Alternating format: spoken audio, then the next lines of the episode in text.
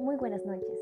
Muchas gracias por acompañarnos una vez más en tu programa favorito Historias y Café. Hoy estaremos hablando de la historia de una hermosa mujer judía. Su nombre en hebreo era Adasa, pero conocida bíblicamente como Esther. Esta historia relata en el Antiguo Testamento de la Biblia cristiana.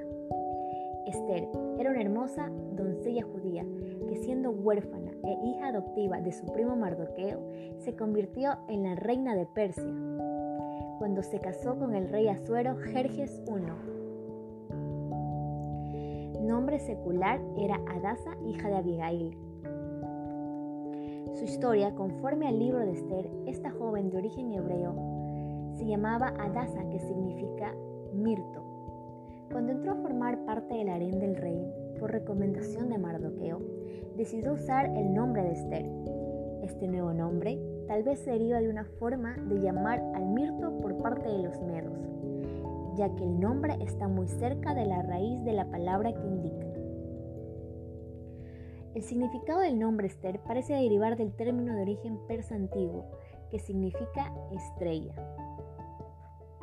Esther era la hija de Abigail, de la tribu de Benjamín, una de las que constituían el reino de Judá, y cuya élite conoció el exilio en Babilonia 586 a.C.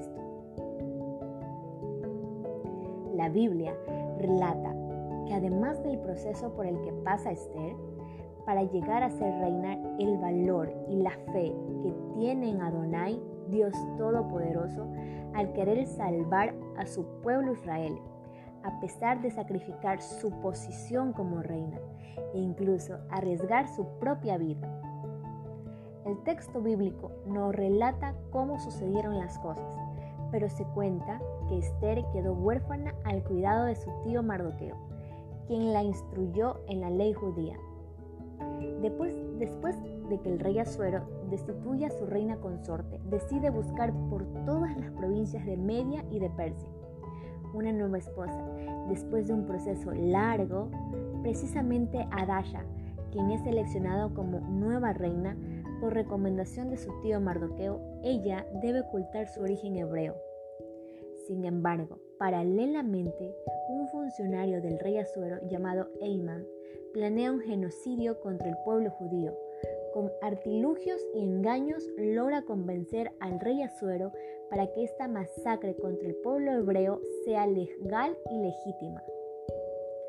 Ante el inminente peligro, Esther decide presentarse ante el rey a costo de su propia vida, razón por la que pide que el pueblo judío la acompañe en una jornada de ayuno. Al presentarse ante el rey, el rey no solo le perdona la vida, en un acto de amor y gracia, le ofrece hasta la mitad de su reino. Pero Esther solo le solicita al rey que su invitado junto con él compartan con ella la noche. El rey acepta y en la última noche se revela la crueldad de Eiman y es ordenada su ejecución. Cuando Esther notifica al rey de lo grave que está la situación, el rey le dice que no pueden transgredir el edicto que permitía la aniquilación del pueblo judío, pero sí le permitiría defenderse y es por esto que el día previsto a la masacre del pueblo hebreo, los judíos logran vencer el ataque y sobrevivir, razón por la que en esta fecha se inicia la tradición de celebrar las fiestas del Purim. En esa noche, Esther decide, a pesar de la situación que se encontraba, visitar al rey, que en esos tiempos era contra la ley, porque perecería si se presentaba sin ser, convocada. Ella logró conquistar el corazón del rey. Además de que poseía una belleza exterior, su belleza interior también logró conquistar al rey, viendo en ella sus cualidades de lealtad, amor y dedicación. Era una mujer sumisa pero valiente y fiel. Pudo desviar el intento de hombres malvados que estaban determinados a destruir a su pueblo. En verdad, ella salvó al pueblo de los malos. con el plan de Dios de un plan exterminado.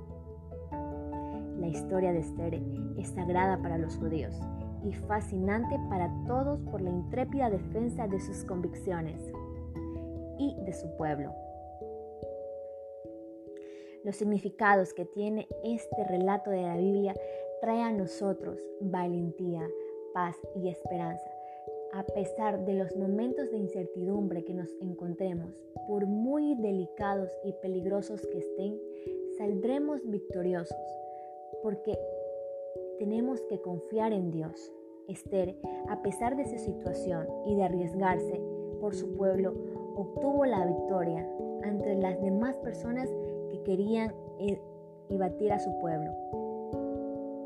Esther nos llena de fortaleza, de fe, de esperanza para nuevas oportunidades en la vida. Es así que nosotros aprendemos cada día de una nueva historia que nos conmueve, que nos ayuda y nos edifica. Hasta otra oportunidad.